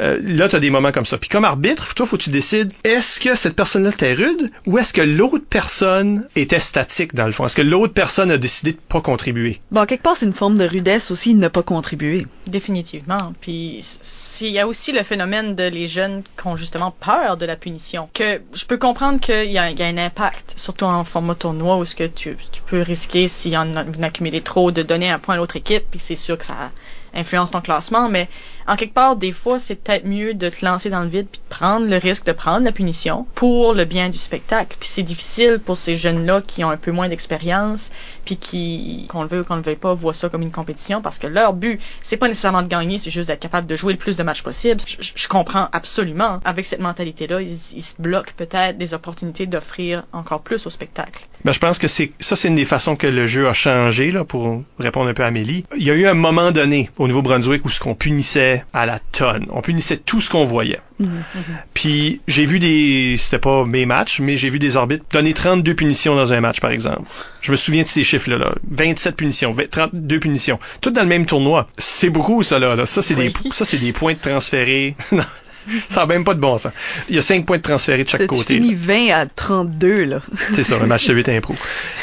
À quelque part, le jeu était euh, peut-être faible, puis c'était comme une sorte de shock treatment. Je suis pas en train de dire que c'est une bonne idée. Mais ça, ça il y a eu un moment donné que ça arrivait. Puis moi, ce que j'ai vu arriver aux joueurs euh, du niveau secondaire, du moins, c'est a un moment donné, ils ont commencé à pas jouer pour jouer, ils ont commencé à jouer pour éviter les punitions. Mm. Essayer de jouer le plus, de façon la plus sécuritaire possible, puis dans le fond, le moins intéressant possible, parce que il y a une raison qu'on donne un prix de joueur le plus puni. Là. C'est pas une claque d'en face cette affaire-là. -là, c'est pas pour dire ha ha, regardez lui, là, il est pas bon. pas du tout. On donne joueur le plus puni parce que ça, c'est la personne qui a, qui a été audacieux, qui a osé, qui a poussé des limites. T'sais, des fois, ils ont la limite. Ils ont essayé. Puis il n'y a pas de joueur qui gagne, euh, joueur le plus puni normalement, qui, a juste joué une impro dans tout le tournoi. Là. C'est du monde qui joue souvent, puis en jouant souvent, ils vont faire, un moment donné, ils vont faire des erreurs. Mais si tu joues souvent, faut que tu te réinventes un petit peu, puis le plus que tu joues, le plus que tu prends des risques, puis des fois ça marche pas. Là, ben, c'est ça, oui, c'est ça le Mais au moins, c'est la personne ose le marcher sur la corde raide. Puis tout ça pour dire, il y a eu un temps où ce que les joueurs jouaient de peur. Puis ça, c'est pas une bonne place. C'est pas, une bonne, pas une façon de jouer. Surtout pas pour l'improvisation, parce que le fait que tu fais de l'impro, justement, c'est accepter le fait que tu es dans une zone d'inconfort qui est pas sécuritaire parce que tu sais pas où que tu t'embarques, tu, tu te lances dans le vide. Donc, d'essayer de jouer sécuritaire dans une discipline qui est pas sécuritaire, c'est une contradiction en soi. Oui, puis là, les, ces jeunes-là, par exemple, comprenaient pas pourquoi ils se faisaient encore punir. Oui, mais j'ai rien fait. Ouais, c'est ça, t'as rien fait. Puis il faut faire quelque chose. Tu sais, là, ça, c'est le numéro un. faut faire de quoi. Mais c'est un peu pour montrer aux gens, dans l'espace d'une vraiment brève discussion à propos de juste le statisme puis la rudesse, dans le fond, deux punitions, comment est-ce que, au niveau des officiels, ça évolue toujours, ce discours-là? Fait que ça, c'est une des responsabilités qu'un arbitre a. C'est de se poser la question, OK, est-ce que je suis en train de faire les choses parce que je les ai toujours faites comme ça? Ou est-ce que maintenant le jeu a changé? Est-ce que maintenant le jeu a besoin d'autres choses de ma part? Puis dans les, dans les, le choix de punition qu'on va donner, la sévérité qu'on va donner à certaines punitions, c'est là que le jeu va, se transformer avec le temps. Parce que vous voyez, ça, c'était des arbitres qui ont changé le jeu avec le temps. Ou ce que là, c'est devenu maintenant, parce que les, le monde sont moins statiques, mais ça, c'est un changement qui a été occasionné par des années d'arbitrage dans un certain sens. Ben, Isabelle, comment tu dirais que tu comparais l'approche des arbitres aujourd'hui par rapport à, cette approche-là de, de 90 punitions par match? Ben, heureusement, aujourd'hui, on commence à faire des, à prendre des décisions. Je veux dire, c'est sûr que l'impro-là était, était statique, elle était confuse, euh, il y, a eu un décrochage, il y a eu, ben, en quelque part, tu te demandes, ok, qu'est-ce qu'il y a à la source de cette punition-là? Parce que, évidemment, il y avait quelque chose qui marchait pas dans l'impro. Mais au lieu d'aller chercher toutes les petites bébites, puis de les toutes les, ressortir, tu en choisis un ou deux, dans le cas, mettons qu'il y a quelque chose de technique qui est ressorti. Parce que c'est sûr que, oui, il y a eu, il y a eu une confusion, oui, il y a eu un statisme, oui, il y a peut-être une rudesse, puis là, il y a eu un décrochage. Ben, le décrochage va pas couvrir tout, mais c'est difficile de pas le donner si quelqu'un éclate de rire en plein milieu de l'improvisation et vient briser un peu le thème. Donc, c'est sûr que là, les punitions techniques, on les met à part, mais pour le reste, ceux-là qui sont plus attitrés au format du jeu, qu'est-ce qui était problématique, ben, on essaie de venir, ok, c'était statique, mais qu'est-ce qui a causé le statisme? C'est-tu à cause qu'il y a eu une confusion puis que là, ils se demandaient qu'est-ce qui se passe? Ou la confusion a-tu été créée justement à cause que quelqu'un été rude puis a fait comme ceci, c'est mon caucus, mais toi, tu le comprends pas? Ouais, y a-tu un refus? Y a-tu un, oui.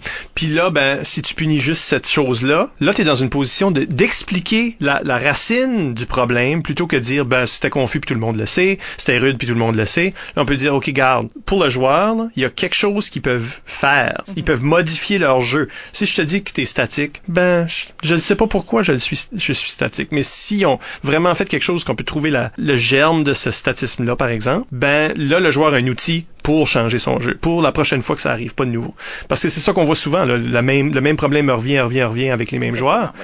C'est parce qu'ils comprennent pas qu'est-ce qu'ils ont fait de mal. Il faut aller à cette, faut aller chercher ça. Je dirais même que pour les arbitres, c'est, c'est une bonne chose d'avoir une réflexion comme ça sur le, le jeu parce que tu comprends mieux le pourquoi que tu donnes tes punitions quand tu penses aux punitions dans ce style-là.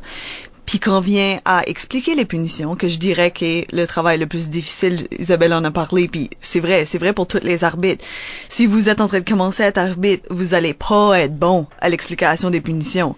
C'est difficile. Mais si ton processus c'est ah ben ça ça a causé ça, donc ça nous a abouti avec ceci, t'as déjà la réflexion, tu comprends mieux le pourquoi tu donnes ta punition. Fait que quand tu viens à l'expliquer, tu sais quoi dire. Puis tu te ramasses pas à être, ben, qu'est-ce qui s'est passé là? Je comprenais pas, c'est confus. Ouais. Ben, si tu es capable d'envoyer une, une tu sais, si, surtout en format plus adulte, par exemple, parce que la pédagogie rentre moins en jeu, est, en- est encore en jeu, mais rentre moins en jeu avec des adultes qui souvent savent qu'ils ont mal fait. Là. Ils savent exactement pourquoi ils ont mal fait. Mais il faut pas oublier qu'on a un, un public, puis le public est peut-être à son premier match. Mhm. Puis cette explication-là, pour eux autres, ça va former comment ils pensent à l'impro. Donc, on n'est pas juste en train de former des joueurs, on est en train de former un public qui va aimer de la meilleure impro, mieux voter sur les, sur les différentes improvisations, et donc mettre vraiment les joueurs au pas, là, que faut que les joueurs performent pour un public averti. Puis toi, ta job, c'est aussi des avertir de qu'est-ce qui est du bon jeu. Fait que tout ça, ça, ça rentre en jeu. Mais si tu peux envoyer une petite joke ou euh, tu une petite sasse, tout ça, tant mieux. Le public aime ça. Puis ça, ça invite le joueur à faire la même chose aussi. En termes de pédagogie, si toi, tu comprends pas le jeu, évidemment, comment est-ce que tu vas l'inculquer aux autres à travers tes explications? Bon point. Tu sais, j'écris mes thèmes, je donne les punitions, je suis en train de penser à la vision globale de ma ligue ou de mon tournoi ou de mon réseau. Mais il y a aussi, je suis sur scène, puis je suis un performeur. Je suis, tu sais là, les joueurs performent, mais toi, t'es toujours dans ton personnage. T'es en mode spectacle. Plus ou moins toi-même, ça dépend des gens. Ça dépend Vous des autres, êtes-vous vous-même? Oui. Moi, je suis moi aussi, je suis moi-même pas mal. Ouais. Ouais, moi non plus, je suis pas très intéressante. non, mais je dirais que je suis moi-même avec, euh, je sais pas, un 10% de plus de sass que j'ai d'habitude. La robe. La robe, c'est la robe qui fait la différence. Ouais. moi, c'est- je suis moi-même avec, euh, je sais pas, moi, 20% plus de mépris. c'est pas vrai. Mais, non, mais moi, ça dépend des matchs. Je veux dire, si, quand j'ai commencé, évidemment, nous autres, le héros, c'était euh, Yvan Ponton, de la LNI, l'ancien compte, etc. Vous savez, Yvan Ponton.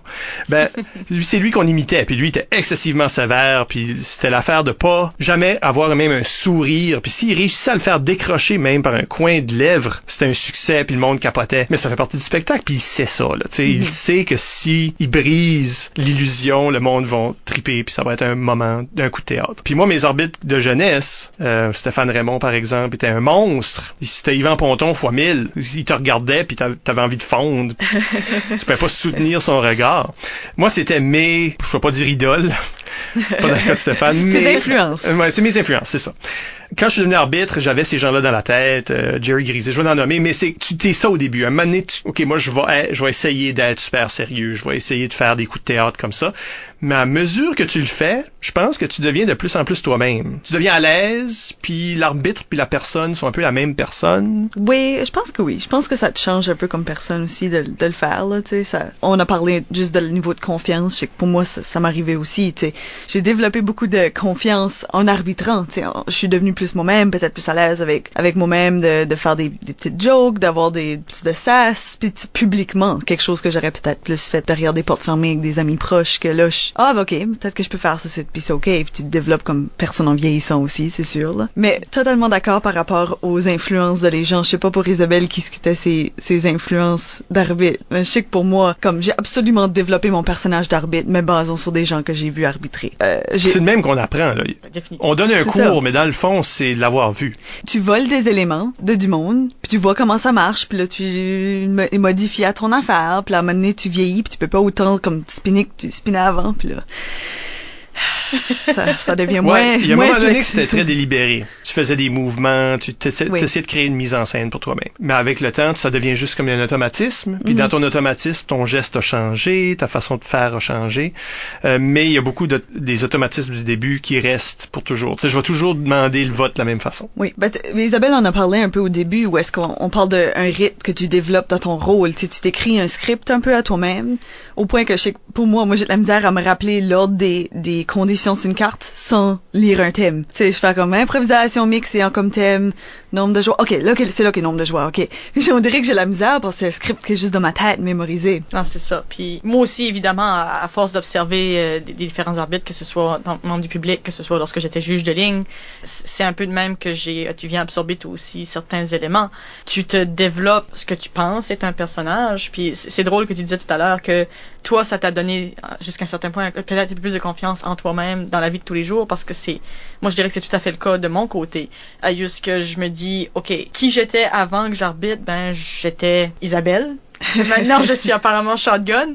Mais l'évolution que j'ai vue, c'est que au tout début, j'arbitrais et j'étais tellement insécure. Mais je suis venue à faker de la confiance en moi au point où ce que je suis devenue confiante et que ça se reflète maintenant dans ma vie de tous les jours. Mais comme à titre de personnage, oui, j'ai commencé peut-être en étant plus rough parce que euh, l'arbitre que j'avais le plus observé était Michel Albert, qui lui avait été observé par d'autres personnes qui étaient apparemment horribles. On est juste en train de diluer, là. C'est ça. Donc euh, peut-être qu'à partir de ce moment-là, là, je suis devenue un peu plus moi-même. Euh, tu vas essayer des choses, ça va plus ou moins marcher. Euh, j'ai, vu des, des, des arbitres qui eux s'adressaient à ses, aux joueurs et à son public comme s'ils étaient une enseignante maternelle. Puis, sais-tu quoi, ça marchait. On Il- salue Patrick Hardy. Hey! C'est quoi Attends, c'était mes petits poussins, mes Euh, petits mais moineaux. bonjour mes petits pois- poussins, je crois que c'était poussins. Poussins. Oui. Je pense que c'était Ouais, comme c'est même. ça. Oh oui! Et puis le monde était dedans, là. C'était des jeunes, des, c'était des adolescents dans le public, pis sont comme Bonjour! Donc, tu sais, si ça marche, ça marche, tant mieux.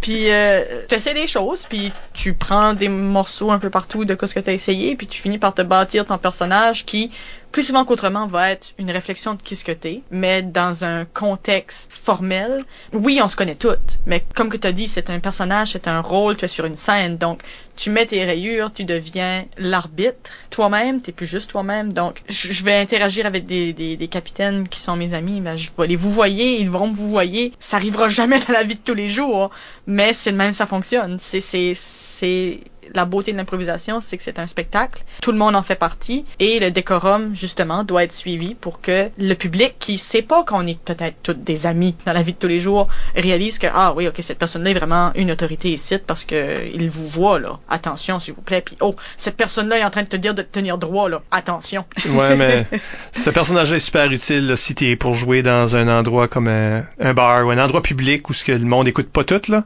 Euh, moi, je me suis fait demander de plusieurs fois en arbitrant plusieurs fois d'aller. ah, on se verra dans le dans le stationnement après. c'est comme ah ouais, as-tu rencontré mes chums, Bass puis Schwinn puis c'est des armoires à glace. Beaucoup de joueurs qui étaient des armoires à glace à ce temps-là, ça aide. Mais non, il y a jamais personne qui, qui s'est retrouvé dans le stationnement avec moi. Mais mais tu sais, il y a des gens qui étaient choqués parce qu'ils se faisaient dire Peux- peux-tu baisser le ton parce qu'il y a un spectacle ici? Puis ce personnage d'arbitre là, le mien, je l'ai appris comme un peu comme ça, là, avec une foule hostile. Pas tout le monde qui était là pour l'impro. En tout cas, c'est différent que quand ce que t'es complètement entre amis ou entre gens qui veulent voir ce spectacle-là, c'est sûr. Mais il y a aussi, euh, on parle parle de Patrick Hardy qui faisait la gardienne de maternelle. Euh, on peut nommer facilement Daniel Ouellette qui jouait un personnage différent à chaque match. Il s'inventait un nouveau personnage assez extrême à la Ligue d'improvisation acadienne. Moi, le danger de ces choses-là, c'est pourquoi je préfère être quand même moi-même. Parce que j'ai déjà essayé ça aussi. On a déjà fait, j'ai déjà fait cette expérience-là de jouer des personnages différents de match en match. C'est que ton personnage peut pas prendre le dessus sur tout le spectacle parce que si les joueurs sont bons, là, tu veux pas interrompre le spectacle à cause que toi, tu as une affaire à faire. Parce que toi, faut que tu présentes ton personnage de façon voyante. Des fois, l'arbitre, faut qu'il disparaisse. Ben, c'est ça, je trouve que le danger avec établir ça dès le début. Parce que comme arbitre, tu peux deviner un petit peu, mais tu sais jamais la qualité du spectacle qui s'en vient. Parce que c'est de l'impro, tu sais pas si ces joueurs ici, même si ces, ces équipes ici jouent normalement très bien ensemble, ou tu sais, ah ben ils ont été forts tout le tournoi, on sait pas si ce match ici va être bon, on n'a aucune idée. Fait que si tu commences le match avec un personnage vraiment fort puis développé puis qui établit quelque chose qui est obligatoire pour que le personnage continue d'exister, puis là que le match est bon. Ouais, toi, tu freines le momentum, là. C'est ça. Si tu prends trop de place. Des fois, faut que tu prennes de la place parce que les joueurs prennent pas de la place, puis c'est à quelque part les inviter à prendre plus de place, tu sais, un peu les choquer. Puis d'autres fois, faut que tu te mettes en retrait parce que tu dis, garde, ça va assez bien, les joueurs sont assez bons, j'ai pas besoin de punir, je veux juste regarder une autre impro, je vais être comme le public. non, mais, ça. Tu deviens le, le quote unquote euh, liseur de thème. fait que tu peux pas avoir ce, ce shtick-là de préparer qui nécessite que tu donnes un show entre les impros, là, puis à un moment donné, ben ça avance plus. Puis il y a des arbitres qui ont été trop loin des fois où ce que euh, c'était juste leur spectacle à eux autres, puis les joueurs étaient impatients. Puis tu le voyais, là, les joueurs étaient impatients sur le banc parce qu'ils voulaient en jouer une autre. Ils étaient dedans, puis ils avaient peur de plus être dedans. Donc c'est quelque chose qu'il faut faire attention quand on est arbitre. Comme tu, faut t'établir un personnage parce qu'il faut que tu sois divertissant, mais faut aussi que tu donnes la place aux joueurs parce que c'est eux autres les vraies vedettes aussi. Ah, c'est important aussi au niveau du timing parce que comme tu dis, si tu prends trop de temps pour faire ton shtick de personnage, ben maintenant si t'es dans un format tournoi, ben du retard ça se prend tellement rapidement d'un match à l'autre que tu peux pas commencer à essayer de voler la vedette entre, avant, le, va- avant le vote, avant la lecture de thème, puis là tout d'un coup ben ah regarde voir mon match a débordé de 15-20 minutes dans le match Ouais, on n'a pas le temps pour ça. Non, définitivement pas. Donc, c'est encore une fois non seulement un respect de des joueurs qui, eux, sont les vedettes, mais aussi un respect du format qui a été créé. Donc, dans ce cas-ci, le format tournoi, où ce qu'on a un horaire très chargé à respecter. C'est ta responsabilité de t'assurer que le roulement du show suit ce qui est demandé. Puis encore une fois, aucune formule qu'on peut suivre à chaque fois. C'est pas la même chose d'un tournoi que dans une ligue. C'est pas la même chose avec des adultes qu'avec des jeunes. Mille variations là-dessus. Et toi, comme arbitre, les chansons qu'il va falloir que tu te baignes dans ces différents mondes-là. Puis que tu changes ton jeu. Je pense que c'est possible de faire un personnage euh, parce que je veux dire on fait on fait tout un personnage là, peu importe mais un personnage plus développé plus créatif que peut-être même des un appui euh, de costume ce genre de choses là. Mais si tu le crées que le personnage existe dans les moments que naturellement qu'un arbitre parlerait, que t'as pas besoin de plus que ça pour que ton personnage existe. C'est dans la demande de vote. C'est dans l'explication avec le capitaine. Le lancer de la rondelle. Absolument. Puis tu sais, euh, Patrick Hardy c'était un bon exemple de ça parce que lui il disait comme ben bonjour les petits poussets, on va lire un nouveau thème. Mais Ça, faut que tu fasses ça d'une façon ou c'est- d'une autre. Ça, ça prend pas, tu sais, ça prend pas plus de temps que si il avait dit, bon, le prochain thème c'est, tu sais, c'est juste un petit détail. Parce que je pense que ça, c'est quelque chose qu'on sous-estime. Il y a des détails que les gens accrochent dessus, que tu le veuilles ou non. Par exemple, moi, apparemment, euh, je- quand je dis minutes, quand je fais mon lecture de thème, je fais, je quatre minutes, puis je sais pas à quel moment que j'ai commencé à dire ça. J'ai, j'ai amené ça, ça juste existé. Puis j'ai commencé à le dire tellement régulièrement que c'est juste devenu un staple de toutes les, ma lecture de thème. Puis les gens, là, dans le public, à un moment donné, ils ont réalisé que je faisais ça. Mais ils, disaient avec moi, là, ils étaient « Minute! » Tu crier ça de la foule. Ben, c'est un petit détail. C'est juste quelque chose qui s'est développé dans le même sens que, originalement, j'avais volé plein de spinning choses de, de Sam Chiasson, qui a éventuellement dilué à ça que je fais tout de suite. Ah, Comme que moi, au début, je saluais la foule en me prosternant vraiment bas. Oui! Puis ça m'arrivait à plusieurs reprises de presque face planter. Oui. J'ai arrêté, surtout que maintenant que je porte des talons hauts, c'est très dangereux. Euh, au lieu de ça, je- j'envoie la bise au public. Mais oui, donc c'était quelque chose que je faisais, puis je me suis rendu compte que pour des raisons sécuritaires, je vais arrêter. Mhm. Parce que je- mes jambes me supportent moins à cette heure que je vieillis, apparemment. Ah ben moi c'est pareil là. Moi avant je me je me comme penchais pas mal plus bas là, je faisais quasiment une sorte de une jambe split chose. C'était là? Hmm. Ben, si vous écoutez puis vous pensez vous tourner vers l'arbitrage, sachez tout de suite que c'est très difficile. C'est dur sur les jambes, Oh, puis les sur genoux. le dos. Les genoux. On est toujours en train de s'accroupiller puis se relever puis s'accroupiller puis se relever puis s'accroupiller puis se relever. T'es tout le temps un petit bonhomme. Un plein tournoi de squats. Puis en plus tu cours parce que faut que tu cours à une équipe, tu cours à l'autre équipe. Tu réalises juste là la deuxième journée du tournoi là, tu t'aperçois que Ouais. t'as mal. Yeah. lundi, T'as vraiment mal. tu- lundi, t'arrives. puis Non seulement ça, mais en plus, le trois quarts du temps, tu dors sur des planches d'école. Oui.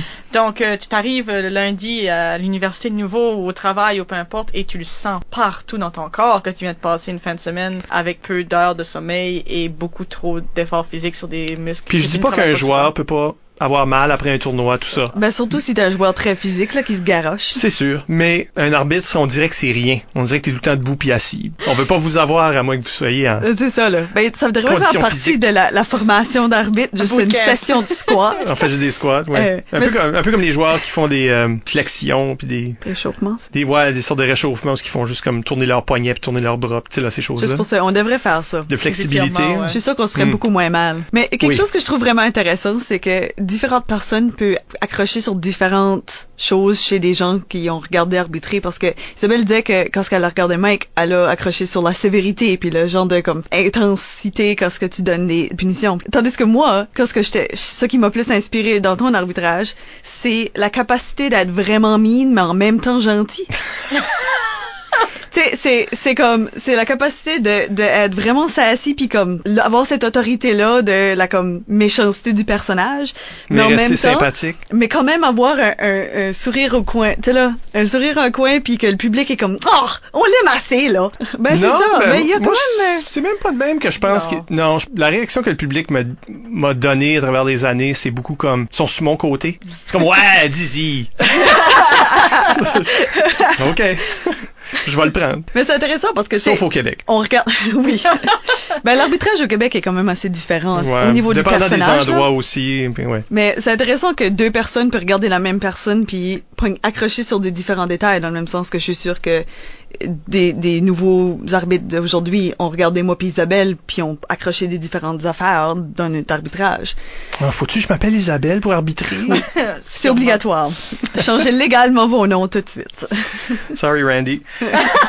pour nommer un jeune arbitre. Fait que, à quelque part, Jean-Sébastien Arsenault, est-ce qu'on a répondu à ta question? Dis-nous dans les commentaires. C'est ça. Y a-t-il- C'était quoi les responsabilités requises? Ben, tout ça. Je pense que avoir des responsabilités, c'est un peu ça, être arbitre. T'as, t'as les responsabilités du spectacle euh, à tous les niveaux. La préparation, le pendant, le long terme pour les joueurs, la ligue dans laquelle tu, tu opères. Être responsable, je pense que ça serait la, la numéro un dans un sens large pour un arbitre. Ben, Isabelle l'a mentionné un peu dans la première moitié par rapport à la coordination d'une ligue. Elle a commencé à jouer des rôles officiels, puis ça y a donné des genres d'indices de coordination.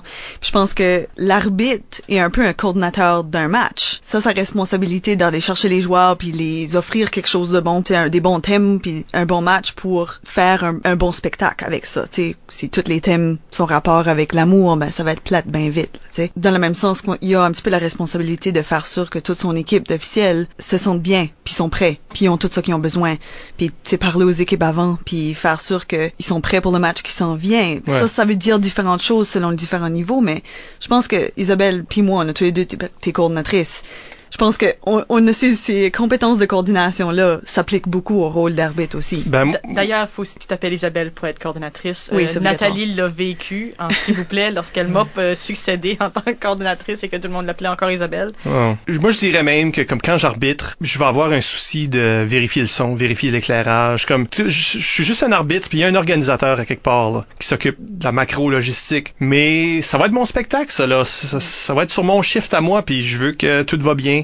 C'est un peu comme au jeu de l'Acadie avec l'équipement technique. T'avais ça, t'avais ça sur les épaules, même si c'est un problème de technique, ça, c'est un problème de technicien s'il y a quelque chose qui arrive. Mais c'est toi qui le sens parce que t'es responsable de ce spectacle. Non, c'est sûr, puis ça fait partie du rôle qu'on le veut, qu'on le veuille pas. que, de mon point de vue, pour être un bon arbitre, faut que t'aies un, faut que t'accordes une importance cruciale au bon déroulement du spectacle. Donc, t'as pas besoin d'être organisateur dans l'âme pour être arbitre, mais en quelque part, un bon arbitre va devenir un excellent organisateur, d'après moi, parce que il va développer ces, ces réflexes-là pour ses propres matchs, donc peut-être plus tard pourra justement de- les développer pour une ligue ou pour un tournoi ou peu importe. Ou devenir ombudsman. On a peut-être du temps pour euh, des questions de nos auditeurs, Isabelle? Absolument. Yves Doucette sur Facebook nous demande euh, est-ce qu'on voit une différence plus ou moins généralisée dans le style de jeu et ou d'arbitrage des différentes régions de la province? C'est drôle parce qu'on parlait du Québec justement tout à l'heure, qui est évidemment une grosse différence. Là, on parle de la province. Ça dépend évidemment que ce qu'est le mandat que ta ligue ou que le tournoi va se donner. Mais euh, ce que je, pense que par rapport à l'arbitrage, ce qui est bien, c'est que depuis quelques années, on a l'atelier d'arbitrage qui est offert aux gens qui veulent s'impliquer au niveau euh, d'être bénévole pour improvisation NB.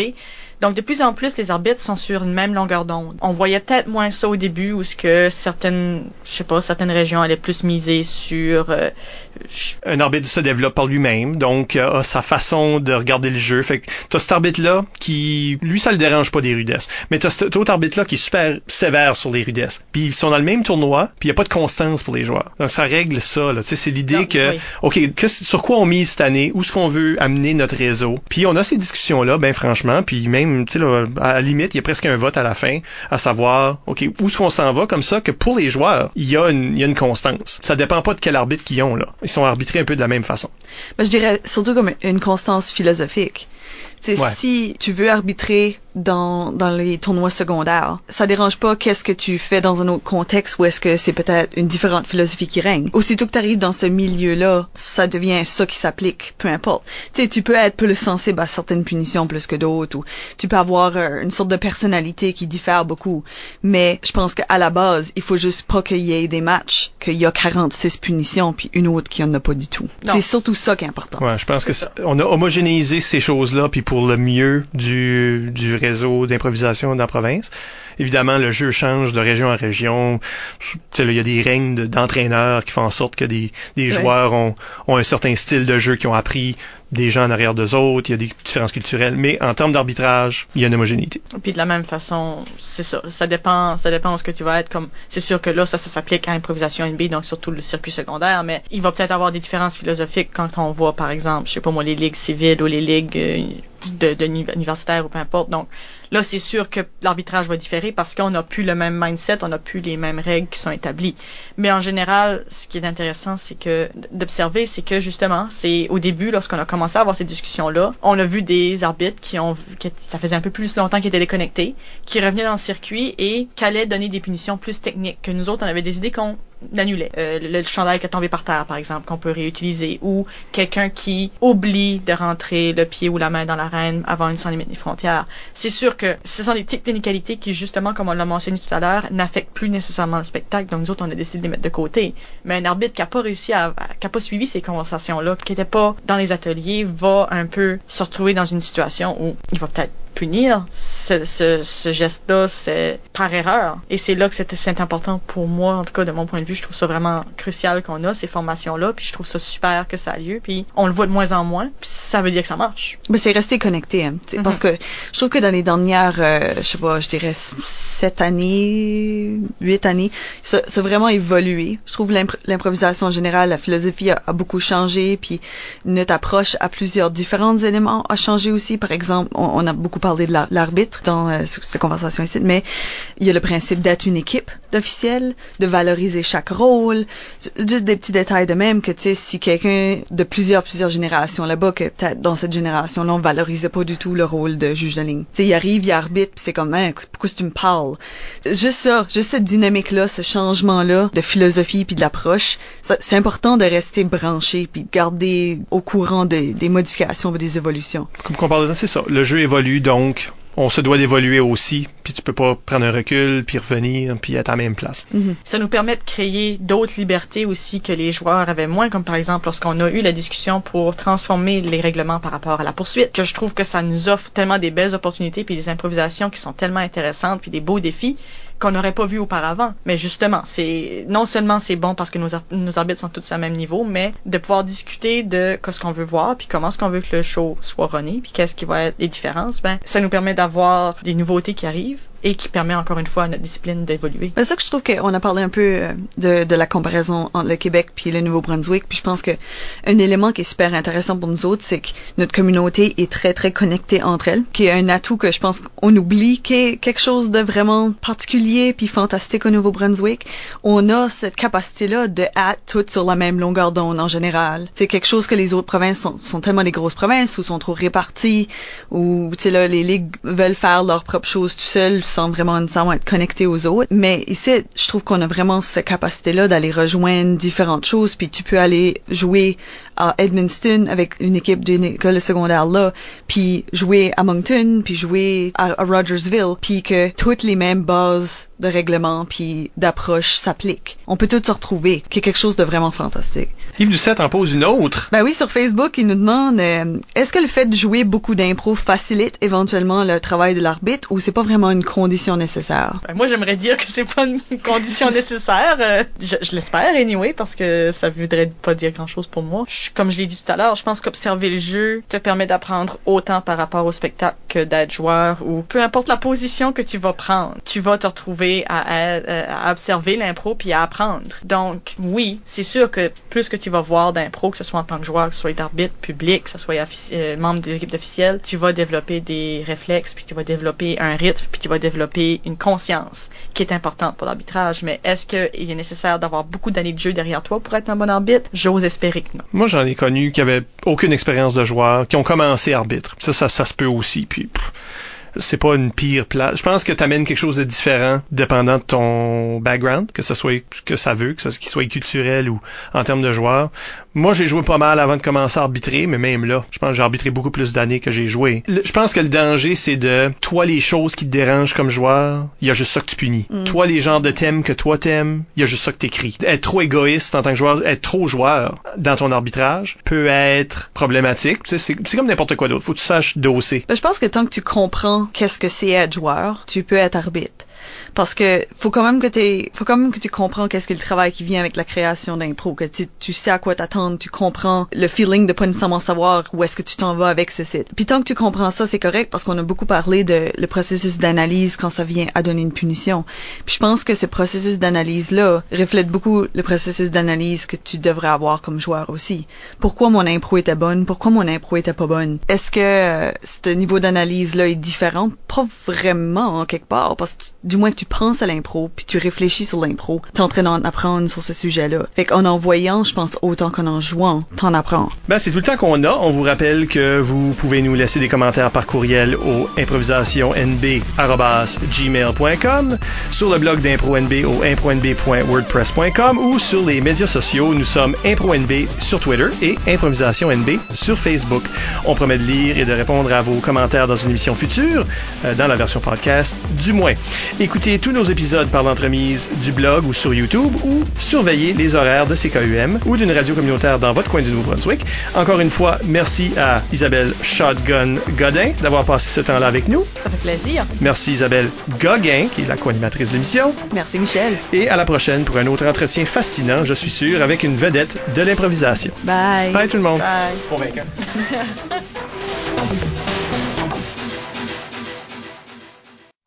Ouais, je vais juste recommencer. Excuse-moi. Sorry, editing Mike. Editing Mike. Pissed.